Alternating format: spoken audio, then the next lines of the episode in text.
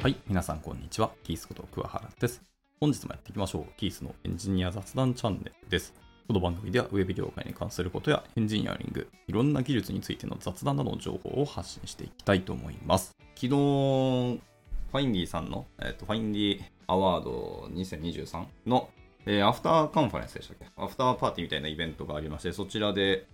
まあ、1枠登壇させていただきましてですね、まあ、今回はクラスメソッドさんですね、株式会社クラスメソッドさんの高橋さんという方だったと思います。すみません、間違ってごめんなさい。と一緒に、まあ、パネルディスカッション形式で登壇させていただきまして、まあ、受託開発というか、クライアントワークをやられている会社さんならではのこう悩みとか課題点とか、試験とかのお話を喋ってほしいというので、えー喋ってきたっていうところですね。まあ、あのパネルディスカッションという形だったんですけど、結果的にはただただトークテーマについてお互いの会社の話を交互に喋るだけでちょっと時間が終わってしまってですね、やっぱり短いなってすごく思いましたし、事前にこういうものを喋りますよとかお話ししますよっていうのを聞かされていて、で、それで一応資料も作ってたんですよね。なんですけど、まあそのネタが多くて、結果的に最終的な QA とかディスカッションのところまでいけなかったっていうのがあるんですけど、まあまあ、それはさておきすごく面白かったなっていうのはありまして、かなり試験共有がすごく多くて、かつ皆さんがどういうところに関心があったり、どういうチャレンジをされてるかっていう、いろんな具体例の話があって、まあ面白かったですね。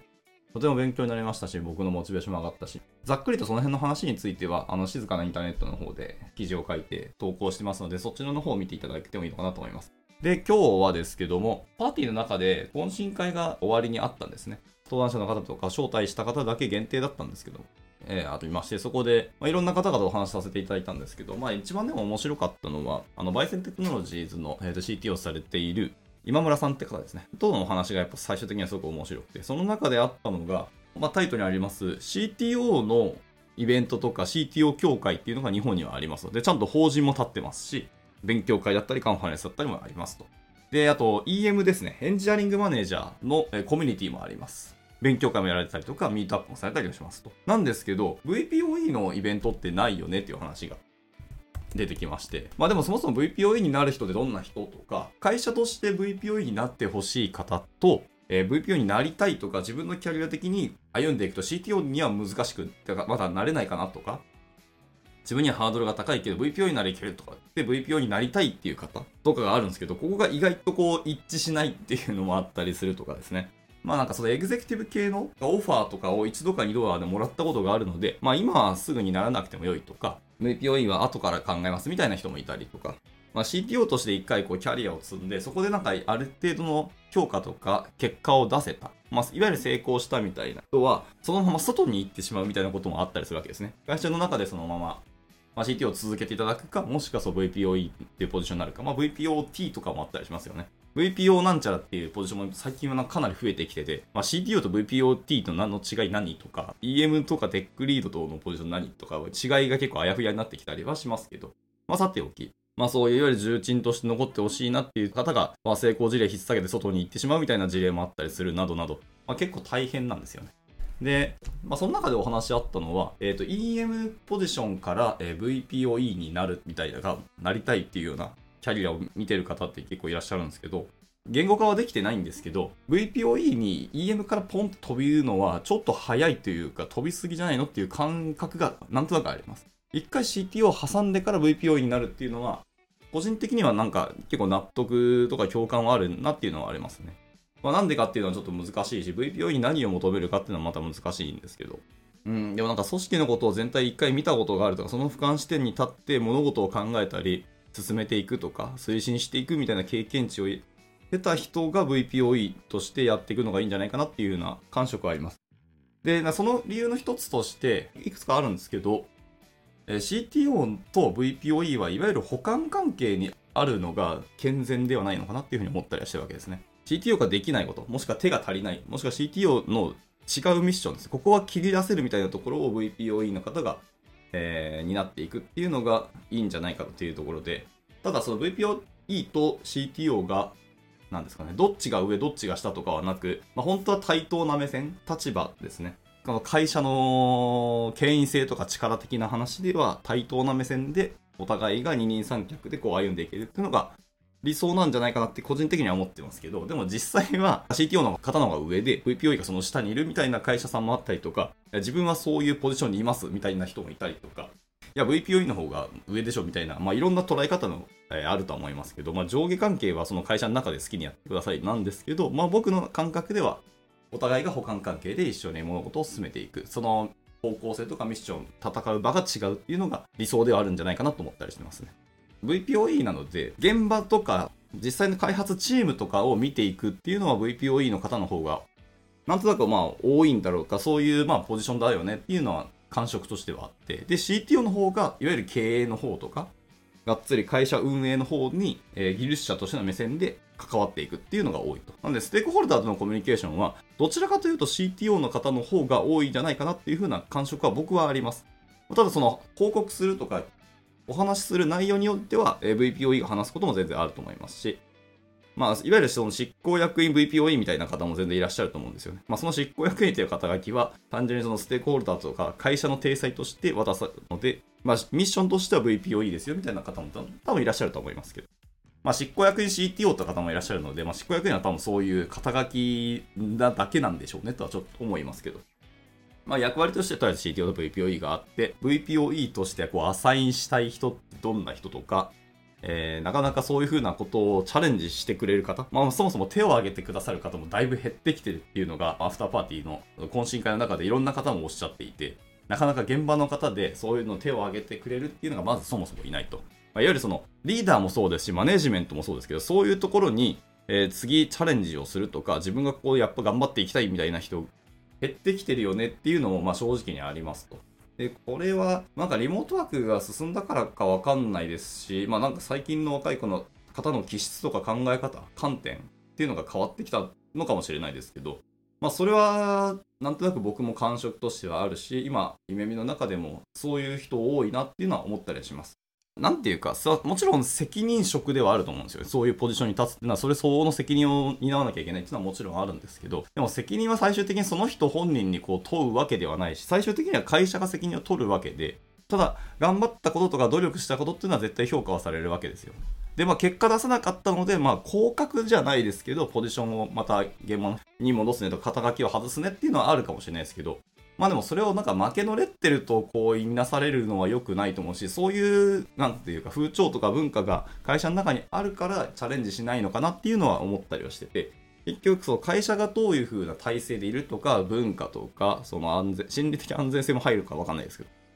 とかがないので余計にポジションとしてこうチャレンジする人がいないっていうのがあるのかもしれないなと思いますね。会社の中でその VPOE とか CT は何をするかはもちろん定義はまちまちですし役割は会社ごとによってもちろん違うんですけどなかなかむずいですよね。VPOE まで立場が上がってくると、まあ、人のコミュニケーションがかなり増えるんですよ。ね CTO はいわゆるステークホルダーとかその、まあ、株主だったり経営層とかっていう話す相手がもう主戦場として話す相手が決まってるし何を学べばいいかっていうのもすごく分かりやすかったりしますね。CTO っていうのは。本当にチーフテクノロジーオフィサーなんで、まあ、技術の話もそうですし、まあ、そういう会社会社法だったり会計だったりとか、いろんなものとかを喋るっていうのが分かりやすいんですよね。なので、なり方というか、ロードマップ描きやすいのは明らかに CTO だと僕は思ってます。で、VPOE のロードマップっていうのは、まあ、むずいよねって思うし、そんなもんが描けるんだったら本当に欲しいわっていう感じはすごくあります。で、まあ、いろんな方の話聞いてみて、まあ、一応その CTO 協会にも参加僕させていただいて、今は個人会員なんですけど、まだいて、中にえー、まあ、CTO ではなくて、実は VPOE なんだけど、まあ、この会員として運営したりとか関わってますよっていう方も普通にいらっしゃるんですよ、実はね。で、そういう方も、な話聞いてみると、それは CTO じゃないのかとか、それはもうなんか、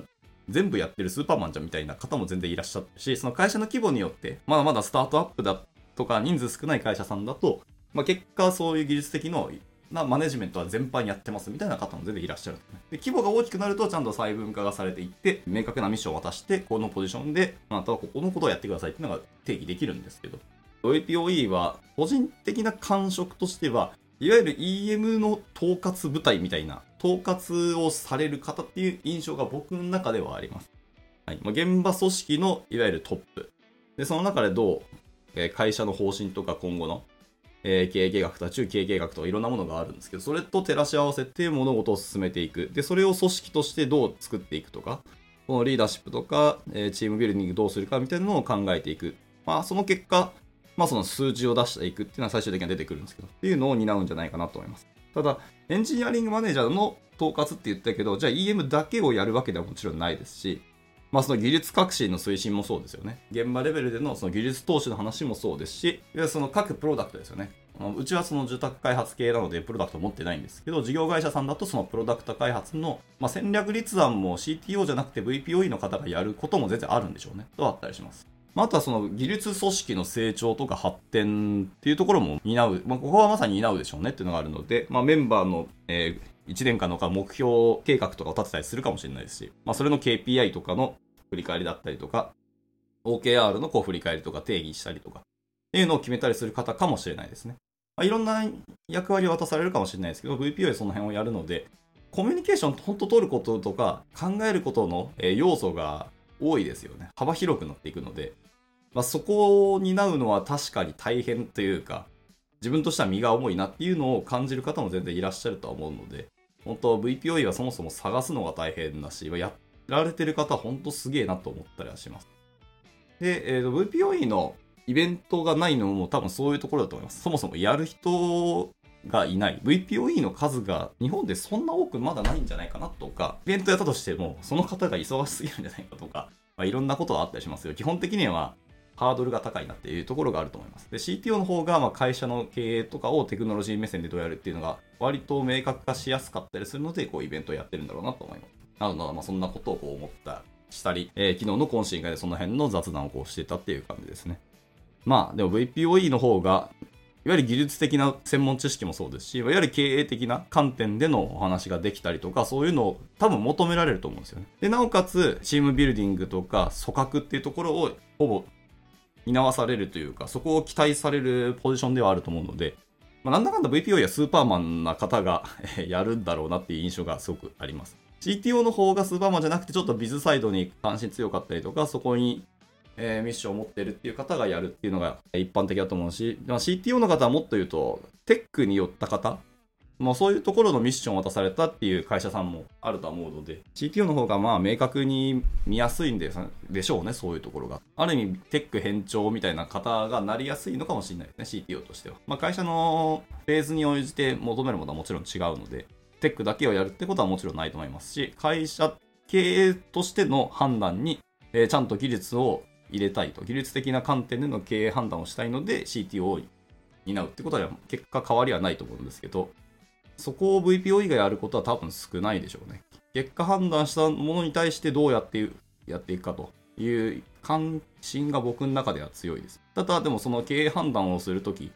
技術的な経営判断にちゃんと技術組織の観点を持たないといけないので、VPOE の方と CTO はやっぱり横並びというか、2人のポジションを持って会社としての技術投資とかの経営判断をするっていう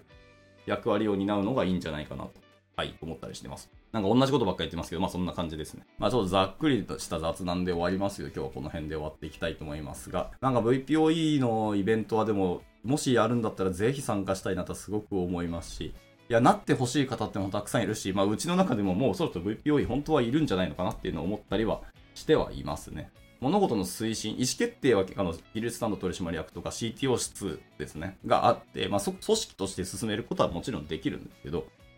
現場の方の推進だったり、そこの運営だったりとかを手伝ってくれたり担ってくれる人がいると、もう少し物事を進みやすくなるなっていうのはあるし、まあ、うちは技術者がもう300人超えてくるのかな来たのかなまだわかんないですけど、まあ、ぼちぼち300の数字に近づいてるはずなので、もうそろそろ一人でなんかその辺を推進をしていくのは、まあ、しんどいよねっていうのがあるので、VPOE やっぱり欲しいなとは思ったりします。もしイベントがあるよとか、コミュニティが実は VPOE のコミュニティあるとかあったら、ぜひぜひ教えていただきたいなとはい、思ったりしてますというとこですね。はい。じゃあ、えー、終わっていきたいと思います。それでは終了します。お疲れ様でした。